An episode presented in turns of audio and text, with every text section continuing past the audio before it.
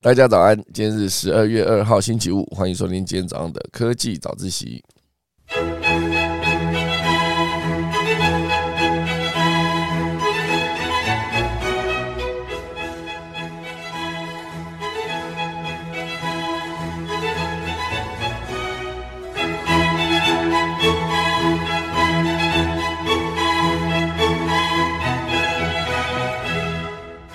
好的，今天周五的商业周刊封面专题呢，来跟大家聊聊的是世界越乱，它就越强。这个国家呢，就是新加坡。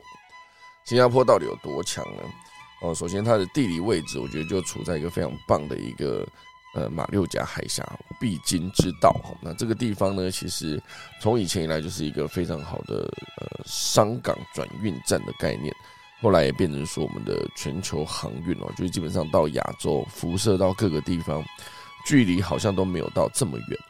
哦，所以算是一个得天独厚的地理位置。那现在在这个时代哦，疫情过去的时代哦，那到底要如何才能把这个新加坡的这个优势呢延续下去？因为我觉得这个地方，就是这一期的商业周刊专题主要就是来讲这个。它的内容足足有四十八到七十六，这样子多少？足足有快三十页哦。这是一个台湾对外投资第二高啊，挤下香港，下一步即将变成这个科技中心嘛？新加坡非常厉害。那当然这一集的专题有非从非常多角度切入。等一下我们总之过，看今天的科技早起喽。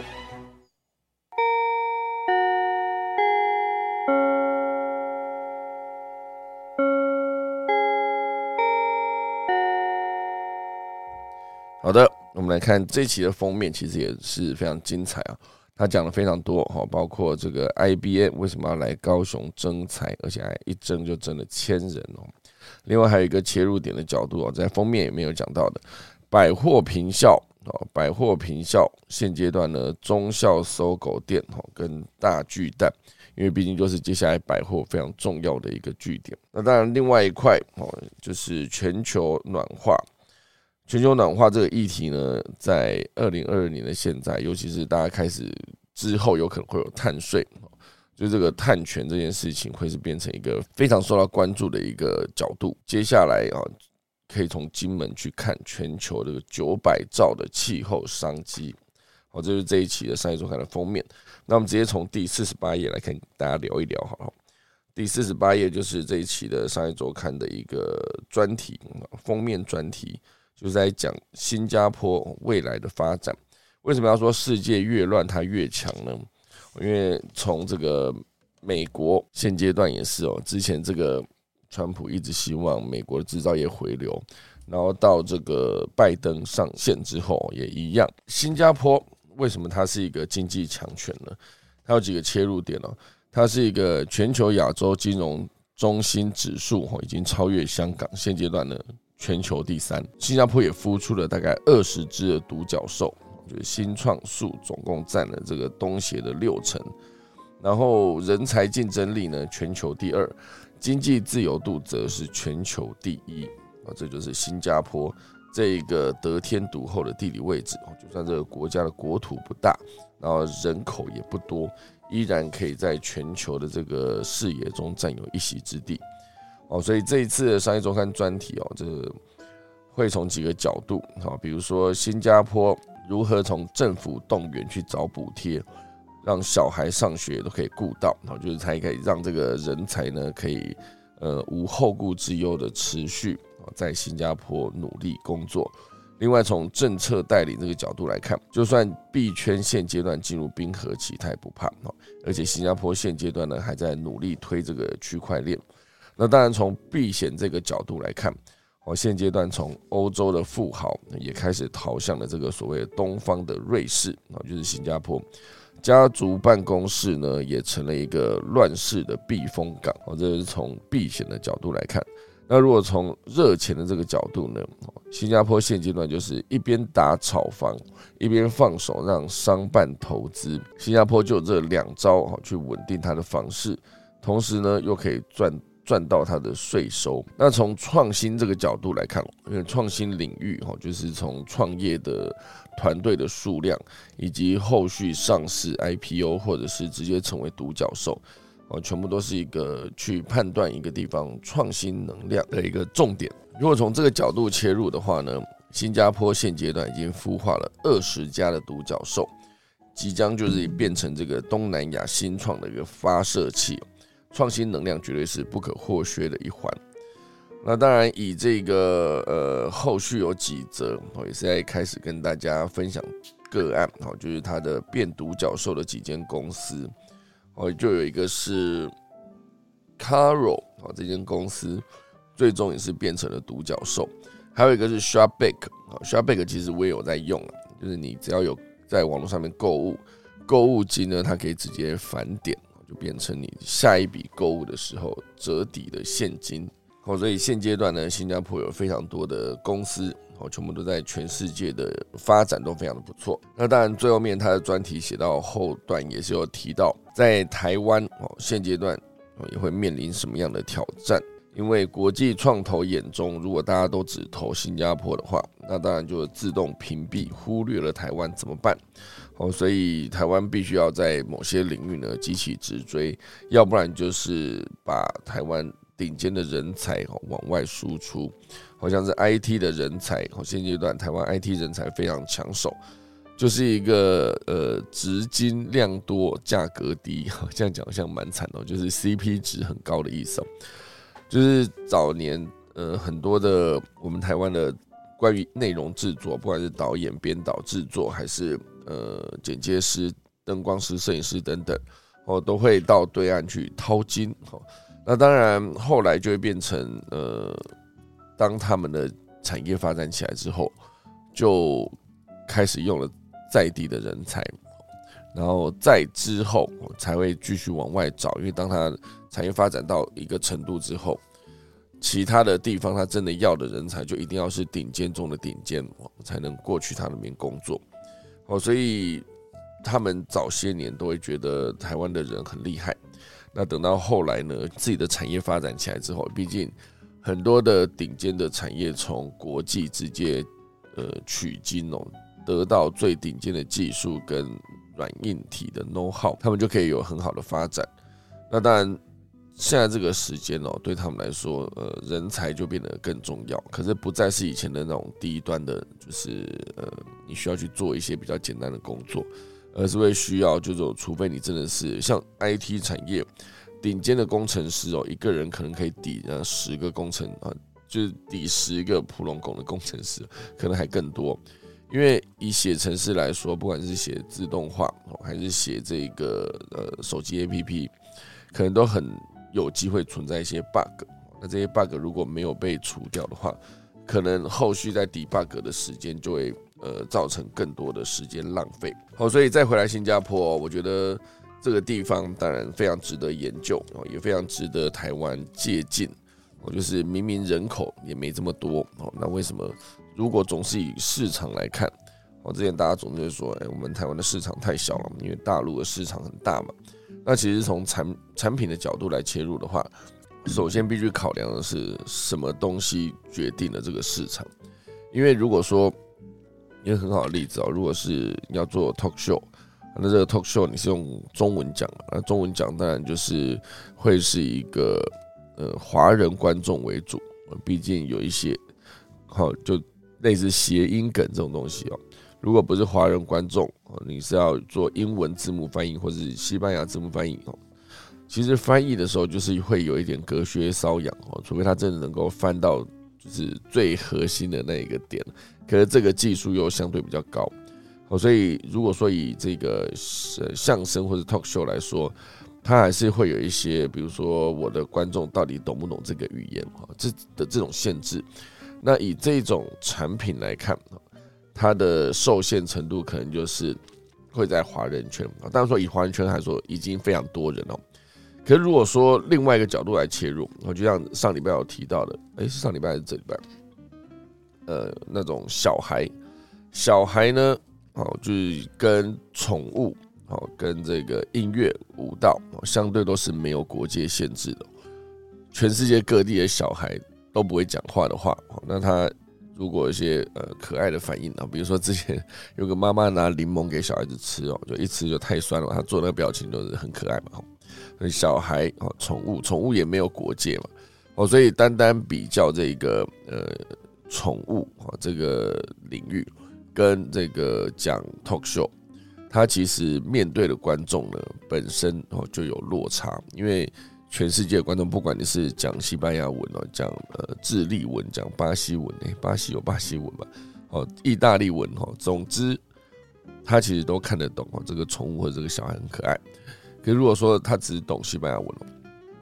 就有点像你现在想象你去看一个西班牙的 talk show，他没有给你字幕哦，那你就没有办法看得这么懂啊。就算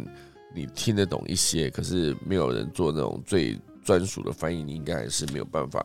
听到它最核心的这个笑点哦。好，所以以产品来看，当然产品决定你的市场规模。所以总是在说台湾人太少的话，其实也不能这么讲因为台湾确实也是全世界人口排行五十几哦，因为毕竟全世界快两百个国家，我们是第五十几名哦，那还是非常的前面嘛。你说以色列哦，以色列它人口比台湾哦也算起来比台湾少，可是它的国际顶尖的企业哦也是不少，这就是以色列创新能量非常高、非常值得台湾借鉴的一个地方。好，那我们现在就来聊聊这一则哦，就是 F1 的赛车，不知道大家有没有看过现场？F1 赛车就是在新加坡就有一个一站 F1 赛车那个场地，呃，还有一个全球最大的金融科技盛会，或者是摩根斯坦利的全球法说会，或者前朝人潮聚集的地方呢，就是在新加坡这个地方，哦，就是被誉为东方瑞士的国度。访客爆满，排队通关要四十分钟，而且房饭店的房间呢一房难求，房价也创了十年的新高。有些人订不到饭店，直接在公园搭帐篷。所以全球的财富、人才跟企业正在这个国土面积只有台湾的百分之二，亚洲第二小的弹丸之国快速聚集。亚洲第一小是文莱嘛？有点好奇哦。这个面积是台湾的百分之二，你想想看，台湾是三万六千平方公里嘛？哈，新加坡就是总共七千两百平方公里，对啊，不到万嘛？哈，好，所以以这个面积这么小，然后呃，却这么有国际接轨的一个地方来看，哦，这就是新加坡。当然有非常多的企业哦，直接把他们的企业总部都直接盖在新加坡，好，所以现阶段它已经可以篡位亚洲的金融中心了。它的纽伦港啊变成纽伦新，好，那从之前的香港变成新加坡了嘛？不止供金融新创，现阶段还要卡位半导体哦，所以现阶段全球最权威的金融指标，全球金融中心的指数。新加坡呢，首次挤掉香港，排名第三，哦，仅次于纽约、伦敦、香港。因为之前这个纽伦港的意思就是纽约排最前面嘛，接着是伦敦，然后接着就是香港。那如果说香港被挤下去，哦，就正式改名叫做纽伦新哦。第三就是新加坡了。亚洲金融中心的地图呢，正在重新绘制，新加坡算是一个最大的受益者。外商直接投资近千亿美元，哦，也是东协之最。外商投了九百九十一亿美元，哦，足足比第二多的印尼呢高了几乎是五倍哦！印尼是两百零一，哈，那新加坡是九百九十一，哈，这这其实差非常的多。那人均 GDP 呢也上看了八万美元哦，直接呃胜过台湾、香港、日本，啊，人均 GDP 八万美元。那台湾人均 G GDP 应该快到四万美元了。二零二二年相较二零二零年还有一些成长哈。那现阶段哦，经济稳定，外商也愿意大手笔的投资加码，就是新加坡现阶段的重点。那当然，经济学人也指出，就是跨国软体科技公司也争相在新加坡展开业务，包括 Google 母公司阿发贝，还有 Meta，还有微软。就连阿里巴巴、腾讯、TikTok 等中国科技巨擘，也把新加坡这个小红点当做自己的区域或是全球总部。好，所以新加坡非常多的总部，就设在他们的一个，你可以把它定义成弹丸之地的地方。那当然，为什么它会在现在世界局势这么乱的状况下，还是可以被定义成就是世界越乱它越强呢？因为它主要靠的就是人才，还有赚这个变局红利。领事馆也到海外猎才啊，职训学费也算是政府全包。哦，所以如果说你要一个呃。让这个国家更强大哦，人才绝对是重中之重。之前美国已经证明过一次了，就是靠着他的移民，大量的优秀人才直接进到美国，就让美国国力呢直接越来越强盛。我觉得你光想象他的一个球赛哦，NBA，大家当大家把 NBA 当成那个篮球最高殿堂，就会有越多的球员呢愿意加入这一个联盟。我就像大联盟也是被定义成棒球的最高殿堂，哦，但足球赛呢，则是会以那个欧洲各国的甲级联赛哦来当做呃最厉害的球员会汇聚的地方。我像这一次的世界杯，哦也有非常多的日本球员、韩国球员都在欧洲的顶尖的俱乐部踢球，比如说孙兴敏哦就是一个很好的例子。啊，当然这一次，看起来韩国现在要晋级了，岌岌可危哦。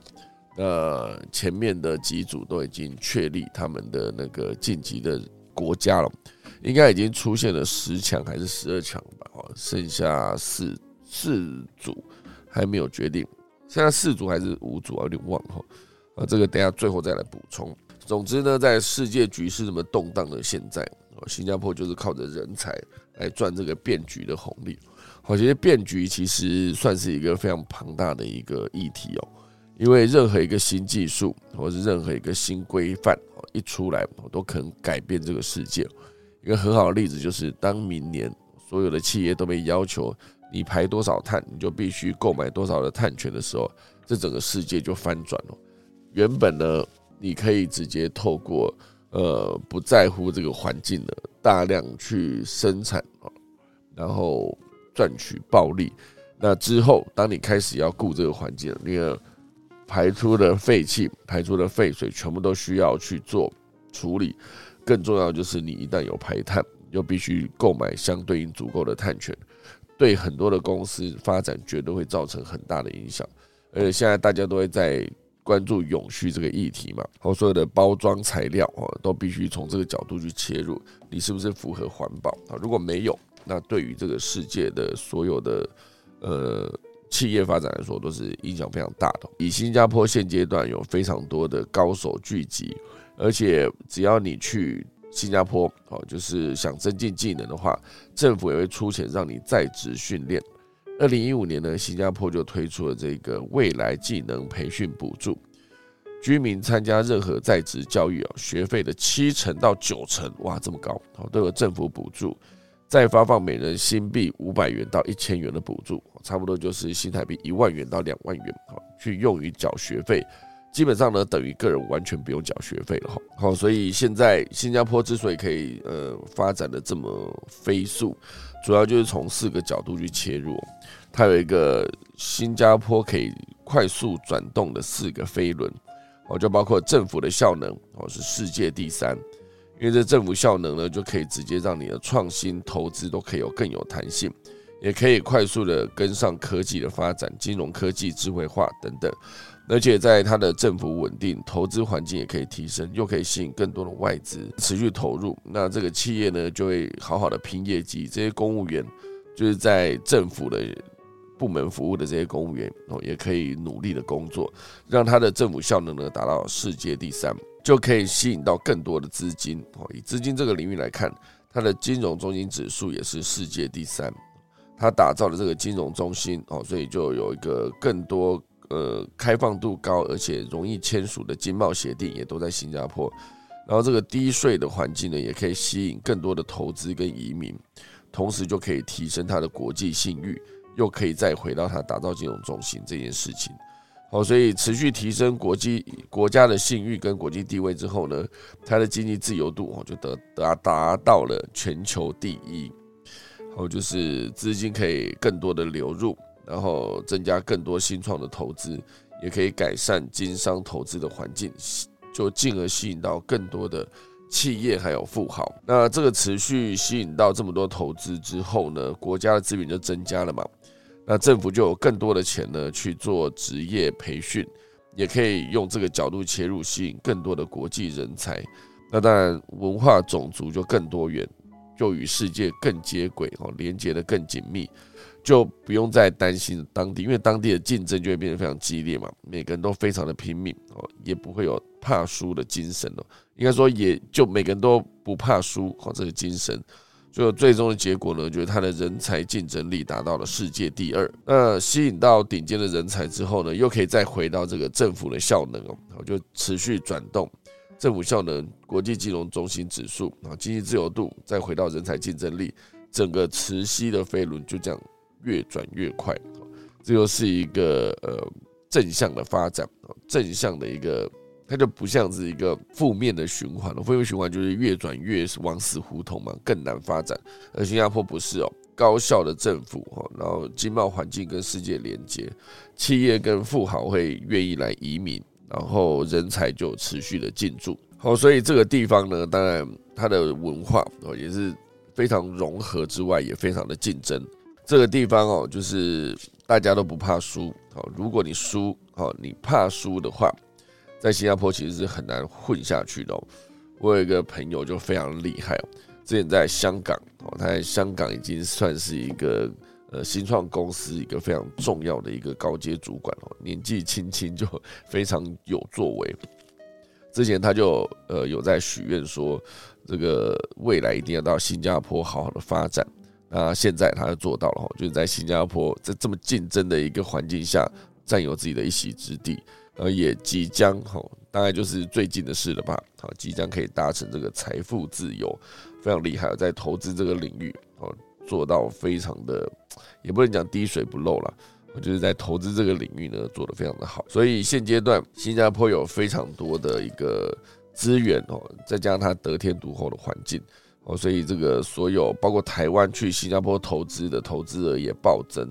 哦，已经超越美国，仅次中国了。台湾也去新加坡投资非常的多。那投资的是哪些领域呢？包括半导体、联发科、联华电子、环球金跟瑞昱。哦，全部都是各增资了几亿美元哦，十亿、五十亿啊，用华联华电子去那边，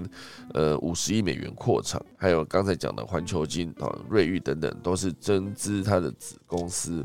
啊，包括海运的领域，阳明海运哦，也是增资的子公司十一亿美元。那当然，现阶段台湾的人才哦，如果你有那个底气哦，有那个骨气，直接不直接到新加坡去打拼，就更容易被看见。就我之前常看我的很多的朋友，当然，呃，成王败寇嘛，看到很多成功的案例哦，就会回过头来想说，呃，去国外是不是真的更容易被看见，更容易证明自己，甚至是更容易得到自己应该有的报酬？我之前的理解是这样，因为看到很多优秀的朋友嘛，当然真的，呃，所谓混不下去哦，最终也只能回来的人也是大有人在。可是，呃，我最终还是相信哦。就是如果你真的在一个竞争非常激烈的环境能够脱颖而出，那你绝对可以获得你应该拥有的报酬。好，这就是在台湾，其实一切都讲 CP 值嘛，大家愿意愿意花大钱找员工，然后应该说找优秀人才，因为留下这些优秀人才。需要足够多的资源嘛？我觉得人才在这个市场上面非常的难得，好，所以当其他公司哦愿意重金挖角的时候，呃，你如果不是大公司，或是你没有这个底气，好，你人就被挖走，那其实商业竞争就是这么的残酷。好，所以从政府动员这个领域来看，现阶段呢，新加坡的政府也愿意提供企业客制化的服务。不管是科技领域还是生机巨头，全生医巨头全部都到了新加坡，因为新加坡这个经济发展局哦，算是赫赫有名了。它的 EDB 哈，呃，就是 Economic Development Board 哦，EDB 哦，就是经济发展局。它的网站呢，首页斗大的字是这样定位自己的，哦，是在亚洲开展业务的不二之选，哦，很帅哦。这个经济发展局主要的任务呢，就是为新加坡对外招商，而招商的数字呢，就是他们最主要的 KPI。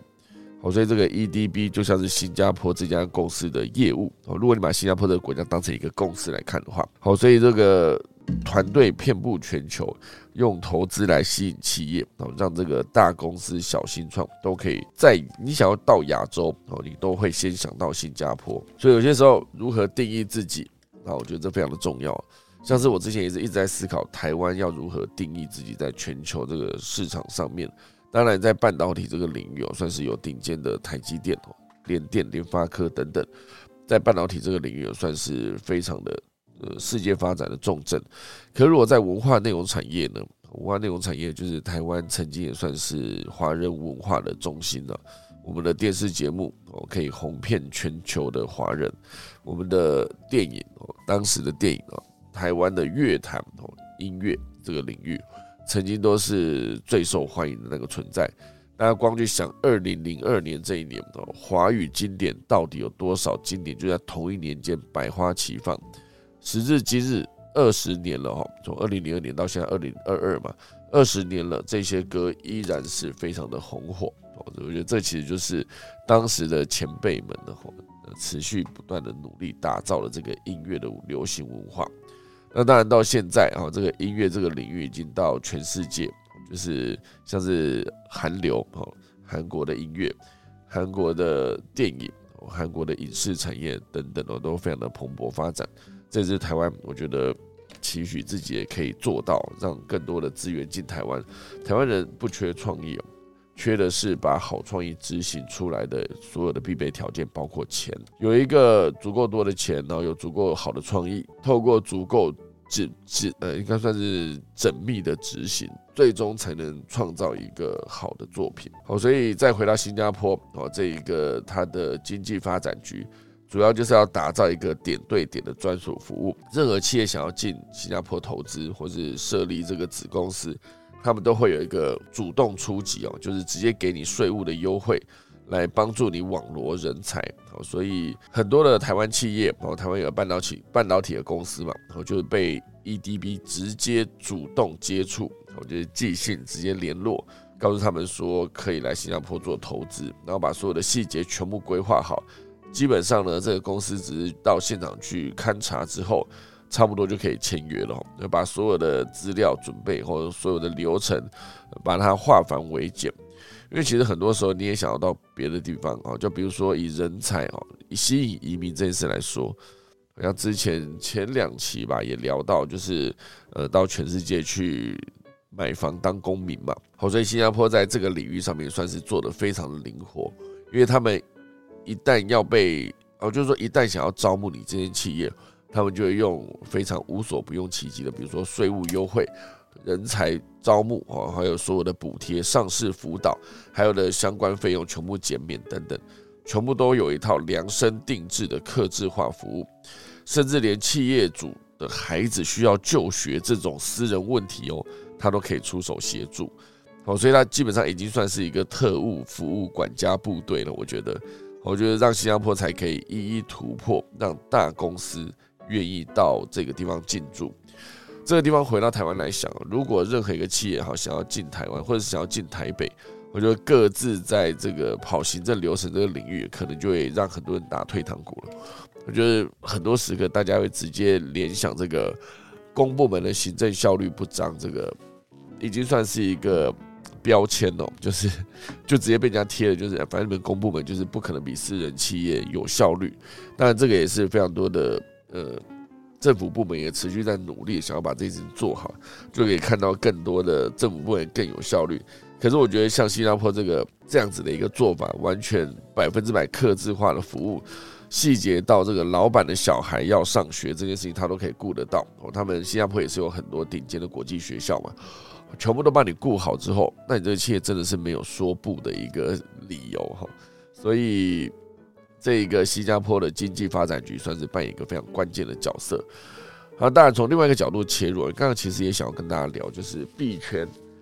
为什么在现阶段啊，这个虚拟货币哦，就是这光光这个礼拜吧，从上礼拜开始，就这几个礼拜一个月来，这个虚拟币哈，就是从它的交易货呃加密货币交易所就频频破产哦，关闭这个状况来看，现在冰币圈是不是真的进入这个冰河期了呢？好，那币圈进入冰河期的时候，新加坡怎么应应哦？诶，结果他们也没有在怕的，就是政府带头直接做监管，不只是监管，他还亲自实做，揪企业去打群架。他们甚至是力推区块链哦，这个领域就是金融创新的实验哦，有助于理解产业问题哦，所以他们才愿意直接去在币圈进入冰河期的现在，依然亲自下场哦，实做操盘哦。所以新加坡的金管局呢，在面对区块链冲击的时候，也瞄准了五大的创新领域好，比如说它可以及时汇款，比如说可以原子结算。啊，比如说是可编程的货币，然后比如说还有代币化的资资产，还有这个可信的永续数据，这几个领域呢，全部都是呃新加坡正在做的事哦。比如说即时汇款这件事，它就是目的是为了消除这个跨境支付的成本门槛跟提升效率。即时汇款即可以马上提升效率，好，所以新加坡有一个 PayNow 跟泰国的电子支付平台 ProPay P R O M P T。P A Y 哈，至于做连接，我就成为全球跨国即时支付系统的第一个案例。那当然，它的其他的做法全部都是为了让这个加密货币这个领域，它确实是曾经证明了它的实力。加密货币它可以及时转账这件事情，及时汇款，确实是可以增加效率跟减少支付成本，而且还有很多的关于结算哦，关于这个。虚拟货币的保值，或者是区块链最核心的不可篡改哈，这个领域全部都算是对于这个产业来说，如果做得好，他们就有机会改变这个产业，让它更有效率。当然，前期的投资跟即将面对的啊可能会遭遇的风险，都必须被审慎的评估。好，所以有这个切入点之后，他们就去思考说，我们的官员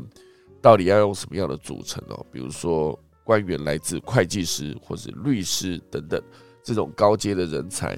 然后来慎选这个赛道去投资源哦。所以现阶段呢，它也变成一个东南亚新创的门户。人才真的是重中之重啊！如果我觉得我是个人才，我应该要去新加坡打拼看看。可是不确定新加坡的这个呃影视产业。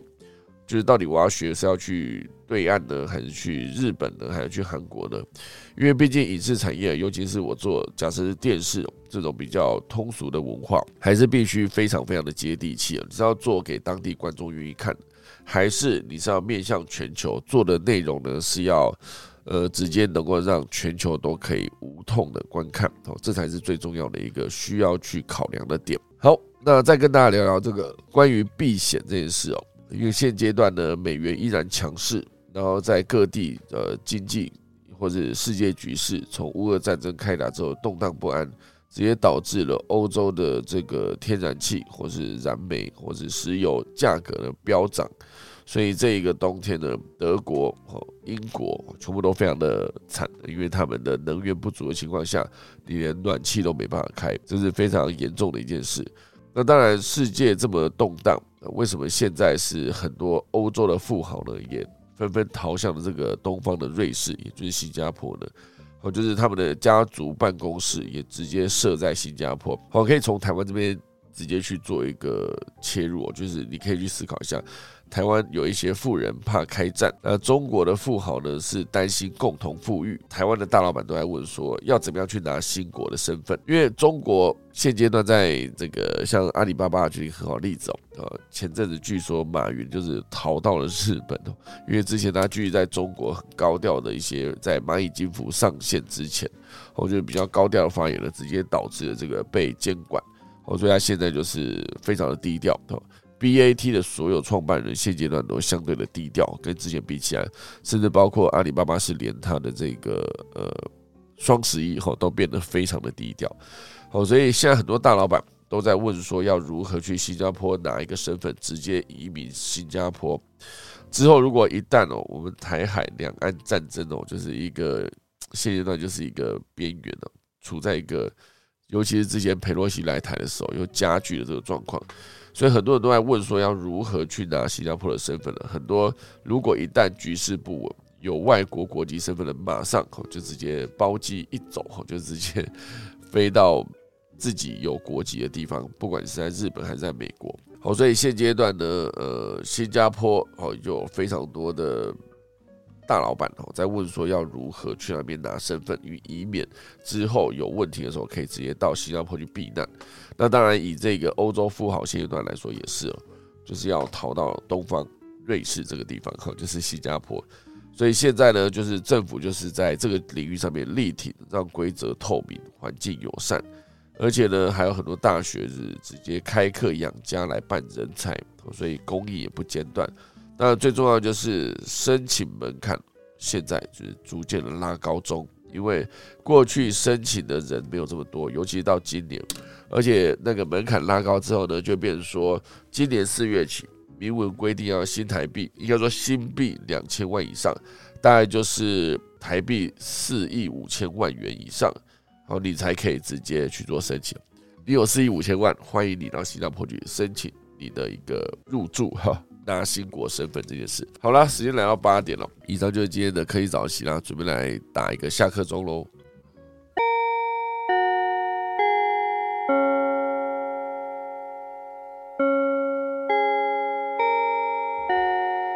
好的，还没有讲这个农民历哈，赶快来点开这个来讲农民历这个网页。今天呢是二零二二年的十二月二号，正式进入最后一个月喽。今天依然是小雪，今天是农历的十一月初九。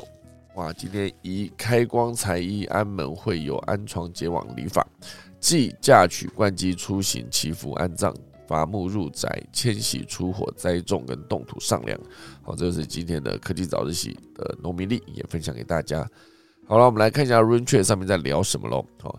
今天呢，有一开始有非常多人跟我说的早安，好，然后还有呃七点十一分报道。今天要讲不让分吗？没有讲，我今天都还没有去关注这个晋级的一些球队哈。然后那个你好，欢迎光临 K Kelly 是说，因为你是 Seven 报道的意思哈。然后呃，已订阅哈，想看掉眼睛哈，掉眼睛是不小心讲错了一句话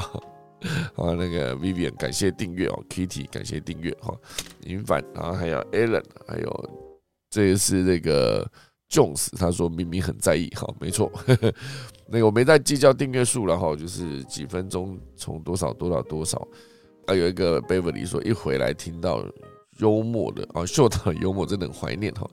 掉眼睛是很严重的一件事，大家千万不要学哈。就是叔叔有练过哈。然后呃，掉眼睛，大家不知道掉眼睛是什么意思，对？赶快去看这个《老屋翻新》第零集哈，就是现在播出的这一集哈。好，订阅到八十五了哈，他绝对不会在意要破百哈。今天没有破百，我们就不关房哈。现在大大家听的是这个吗？我们就来看看什么时候会破百。我们的房间现在有一百六十二个人哦，大家就点进这个上面的链接哦。直接给他点个订阅，是不是？我连开启小铃铛都没有这个强力的要求，就是大家订阅一下。哇塞，你看看，哦，现在八十七位，好不好？不错，我的这个贴了连接呢，增加了几十位的订阅，非常感谢大家啦。好，我们的节目呢会认真的做，哦，就是老吴翻新是非常有趣啊。之后呢，就是呃，会在每个礼拜一或礼拜四。每个礼拜一和礼拜四啊，尽可能一个礼拜更新两集啊，因为我讲了非常多的主题嘛，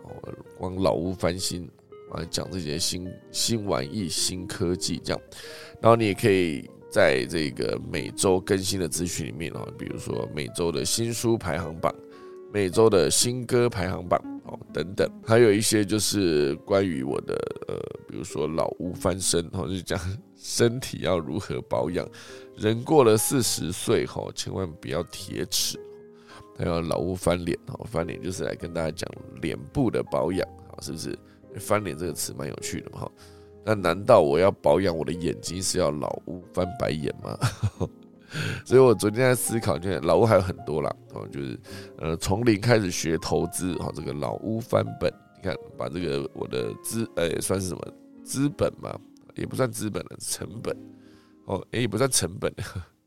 那个本到底什么意思啊？反正总之就是，呃，把那个钱哦变成好几倍，哈，用资本来讲也是可以了，资本变好几倍，可以，老屋翻本，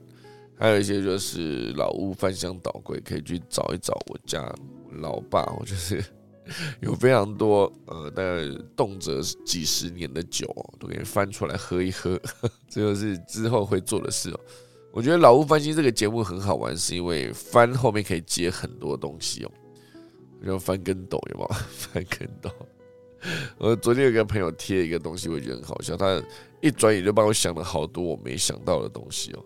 就是呃，我来看一下他写的是什么，我觉得很好笑啦，因为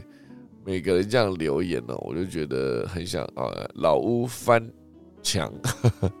翻滚，他还写了一个翻唱。老屋翻唱啊，这首歌呢是翻唱自这个呃日本的恰克与飞鸟的什么什么歌哈，所以翻唱就这么一回事哈。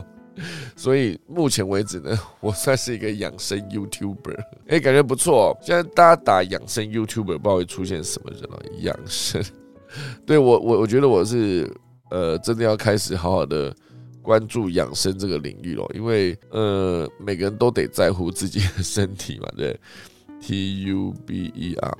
养生 YouTuber，我觉得这个切入点不错哈。哦，有好多就是关注在养生这个领域哦。有一个呃健康就好哈，这是一个节目，还有健康养生站哦，里面有非常多的那个关注养生的一些议题哦。可是有些都是订阅数都不高哦，所以我觉得从养生 YouTuber 切入，感觉蛮不错的，好不好？那个。关于你吃东西，这其实也是很重要的一个，你到底要吃什么哈？所以我觉得大家可以好好的确定一下养生这件事情哦，到底应该要怎么做？我现在这个哎，我订阅已经破百了吗？什么时候的事？我就在一分钟前哦。哇塞，赶快来去截图。这个呢，到时候等我老屋翻新频道。呃，那个破百万的时候，哇，我就会记得这一天哦。一百零三位订阅者，赶快来给他截图下去哦。没有截到一百整，有点可惜哈。所以，呃，不然，诶，我等一下我再自己退掉几个追踪，退掉几个订阅，好不好？然后再来，再来那个那个再加回来，好，马上 就可以解到一百，好，非常有趣。好了，解完了，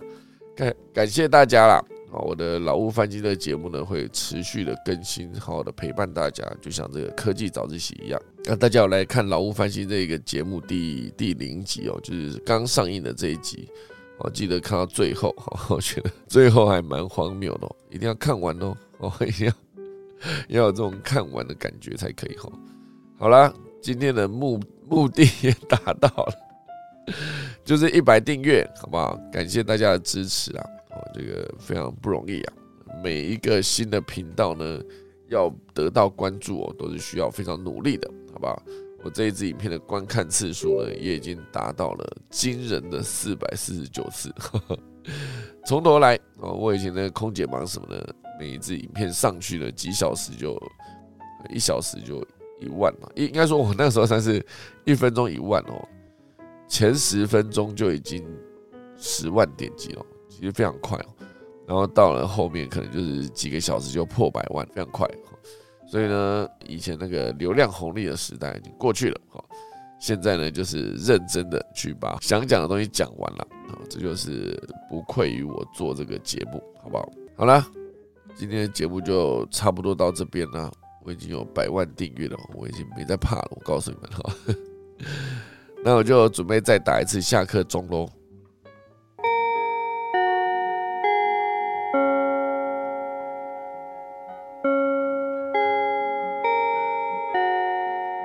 好的，刚刚没有看到 r u n c h 后面还有一些，我觉得蛮好笑的哦。哦，就是呃，感谢啊，信息老师订阅哈。Kitty 说打仗就要包袱款款的去新加坡卖车轮饼哦。Joyce 曾说哈哈哈，那是笑到流泪。啊 w i n n e 特别强调，打了一个米字哈，好恐怖。他说周一和周四哈两天都会更新哈。Tina 也说了一定哈，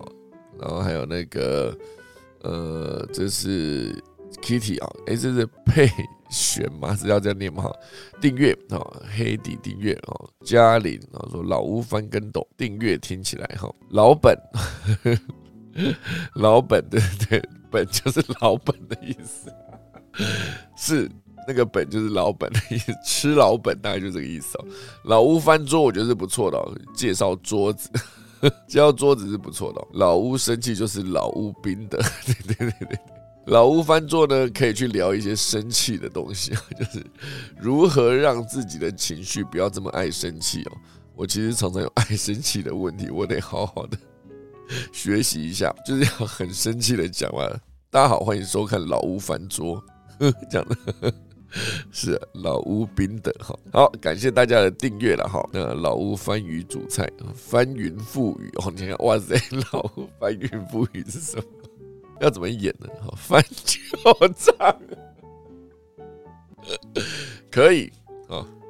欢迎收看今天的老屋翻旧账。翻旧账讲什么？聊历史是 啊，可以可以，我来聊一些历史。翻旧账不错啊，翻旧账要讲八卦是不是？哦，是 对。老屋翻脸有有有翻脸就聊一聊面部保养，哎不错啊。翻旧账真的蛮好笑的，翻旧账好有画面哦。翻桌哦，翻桌翻旧账是不是？好，Emily 说现在没有在 p a c k e t 更新，还是好同步更新，都会更新了哈。大家请多多支持，呃，科技早自习的 p a c k e t 哦，还有老吴翻新之后也会有 p a c k e t 哦。其实我已经录过一集了，啊，第一集跟第二集中间只隔八个月哦，没什么了不起。好。那老屋翻跟斗跟老屋翻脸都是翻很有动态哈，大家可以接新啊，新可以接很多，用老屋翻旧账来聊历史哦，就是为历史人物平反。我告诉你这不错，告诉你哦，有谁在 在乎蒋干这个人吗？大家知道蒋干这个人，《三国演义》把蒋干写成一个笨蛋，然后可怜哈，就是有一些历史人物，其实这有点接近我自己想做的翻案了哈，就是老屋翻案，翻案是一个就是历史悬案啊，我们大家可以去研究一下。这个历史悬案到底是一个实质实际的状况是什么样哦？就是有一个什么 X 调查啦，或是那一个老高哦，他其实也都有聊过这个悬案这件事情哦，所以我觉得悬案可以讲，老屋翻旧账，是不是不错？好不好？呃，讲到现在又八点十二分哦，谢谢大家收听了，好，现在礼拜五了。今天呢，这个 Beverly 特地回来，想必就是要跟大家好好的讲一下这个 “Have a nice weekend” 这句话。好，所以等一下呢，我就跟大家道个再会，然后大家呢就可以好好的恭祝每一个人周末愉快，这样好不好？好了，那今天就感谢大家收听啦，科技早自习，我们就十二月五号礼拜一早上再见，大家周末愉快，拜拜，拜拜，Have a nice weekend，耶。